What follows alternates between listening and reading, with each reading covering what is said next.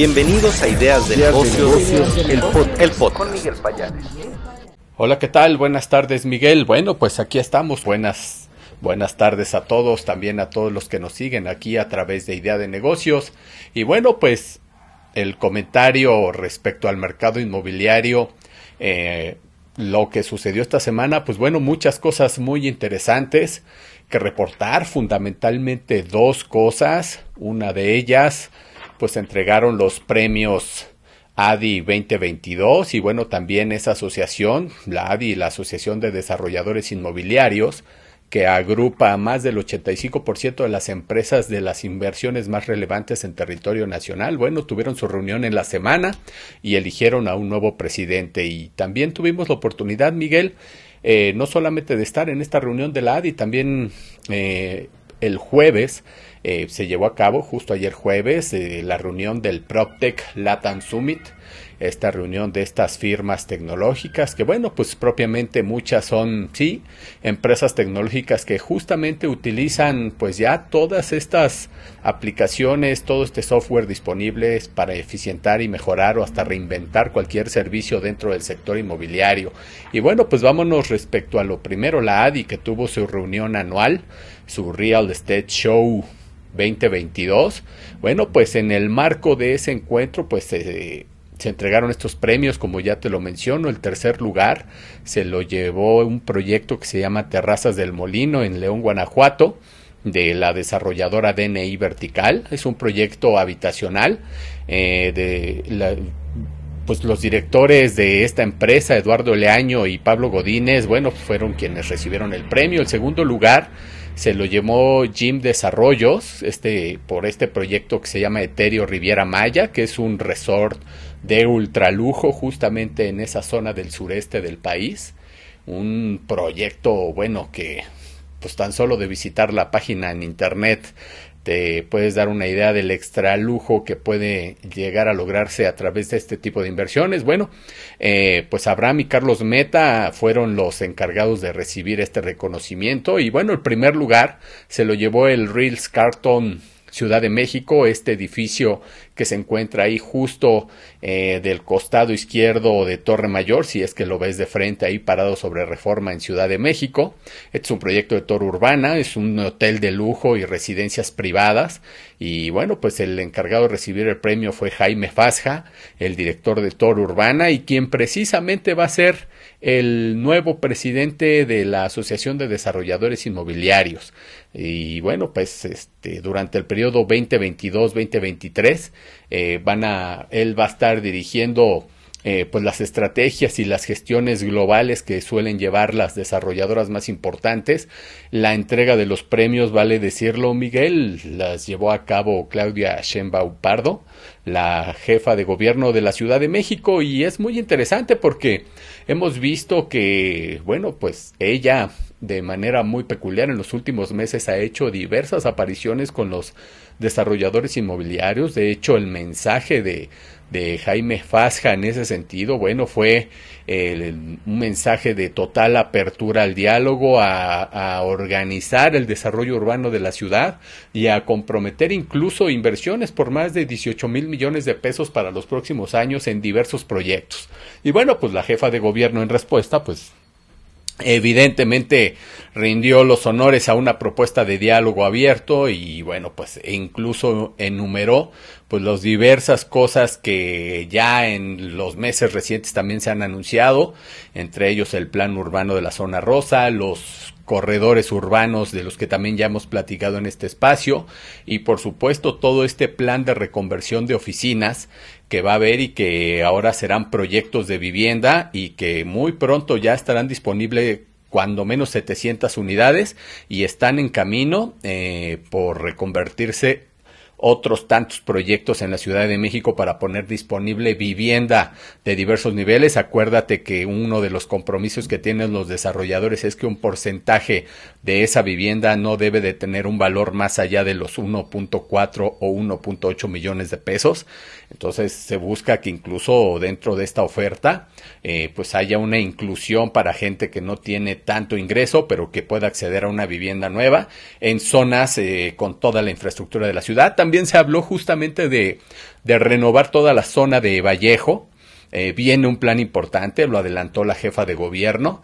No va a perder su carácter industrial la zona, pero se van a reaprovechar diversas propiedades justamente para renovar la población ahí, porque hay muchas hectáreas ya fuera de uso que si bien pueden servir justo para desarrollar estos centros de distribución de última milla de los que también hemos hablado aquí en diversos momentos, Miguel. Eh, bueno, pues vienen cosas muy interesantes. Fue un acto, eh, bueno, pues con la solemnidad que amerita, eh, amerita un acto como estos, pero además fue muy particular porque justamente en este año se cumplen 30 años de que fue fundada la Asociación de Desarrolladores Inmobiliarios y además fue esta la primera reunión ya con foro totalmente lleno después de los acontecimientos derivados de la pandemia en donde pues no fue posible hacer reuniones de ningún tipo. Y sabes qué, Miguel, eh, lo estoy dejando de lado, por supuesto que no puedo dejar de mencionarlo. Hubo un premio muy particular que se entregó también, un premio ADI a la responsabilidad social, a un proyecto precioso que está ahí en Ciudad Universitaria, es, es el Pabellón Nacional de la Biodiversidad que desarrolló en Muebles Carso a través de la Fundación Carlos Slim. Es una donación, es un museo y un recinto de investigación científica al mismo tiempo. Y ahí justamente están guardadas las colecciones más importantes en términos de biología y de biodiversidad, por supuesto, eh, que hay en México. México es uno de los hotspots más importantes de, biodiversidad del planeta. 10% de las especies que hoy día se conocen en todo el mundo este, se encuentran en México. Entonces, este recinto eh, que está muy bonito, que fue proyectado por la arquitecta Fernanda Humada, eh, realmente está precioso, vale mucho la pena que lo visiten, métanse a la página. Eh, la visita vale mucho la pena. Y bueno, pues el premio lo recogió en persona Carlos Slim Domit, presidente de Telmex y de Grupo Carso quien justamente reforzó este mensaje de un trabajo conjunto y aliado con las autoridades de la Ciudad de México para justamente impulsar el desarrollo urbano y eficientar aspectos de movilidad y ordenar justamente el desarrollo del territorio, ¿no? Y bueno, eh, respecto a las PropTech de Latinoamérica, ¿no? Eh, muy interesante. Eh, ahí fue, tuvimos la oportunidad de ver en persona las presentaciones de diversas startups que están empezando a operar en América Latina y por supuesto en México. Te comparto un dato, hay 1.300 iniciativas identificadas en la región, la mayoría de ellas están en Brasil y particularmente en México te puedo decir que hay 140 startups pues justamente trabajando por hacerse un espacio en el mercado. Y vale la pena señalar eh, una de las presentaciones me llamó particularmente la atención, que fue el de Grupo 20, y me llama particularmente la atención porque Grupo 20 pues, es una empresa tradicional en términos inmobiliarios, pero que sin embargo se ha subido a este tema de la innovación y del uso de la tecnología para mejorar y eficientar todos sus procesos, ¿no? Ahora tienen esto que llaman ellos mismos el Avatar 20 que agrupa diversas aplicaciones que han estado desarrollando desde 2005, fíjate, y, Sergio Leal, su director general, su CEO, no, ya no es el director general, ahora solo es el presidente del consejo de la compañía. Él, él personalmente hizo la presentación y justamente traía cuento cómo en 2005 empezaron con toda esta visión de innovación cuando firmaron en ese año con Microsoft y con Telmes un, justamente una iniciativa que se llamó la hipoteca digital en donde se trataba de que la vivienda pues te lo entregaban ya con toda la infraestructura, no solamente en términos de un cableado para que pudieras conectar tu modem, sino que incluso ya te entregaban la computadora con el servicio de internet y el teléfono.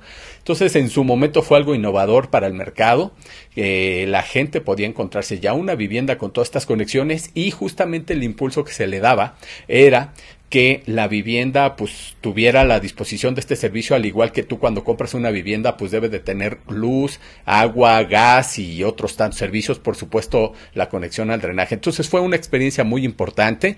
Eh, estos, estas eficiencias que están teniendo estas startups eh, son importantes. Habrá que ver esta disrupción digital y tecnológica qué tanto impactará en la comercialización en el futuro de oficinas, de parques industriales y por supuesto de vivienda y sobre todo en la vivienda de interés social y la vivienda económica. Aquí ya lo hemos dicho, hace falta eh, justamente una oferta importante. Muchas veces esa oferta pues desaparece en los grandes mapas. A lo mejor estas aplicaciones pudieran ayudar justamente a poner en el radar todo este tipo de vivienda que a veces este, no tiene un espacio para su comercialización. Y bueno, eh, también se habló ahí de que la oficina en el futuro de corto plazo no será más ya un destino obligatorio. Se están planteando ya conceptos de, de un triple, una triple dinámica de quienes usamos oficinas, ¿no? Este, poder estar en espacios tranquilos para poder concentrarte y trabajar a distancia.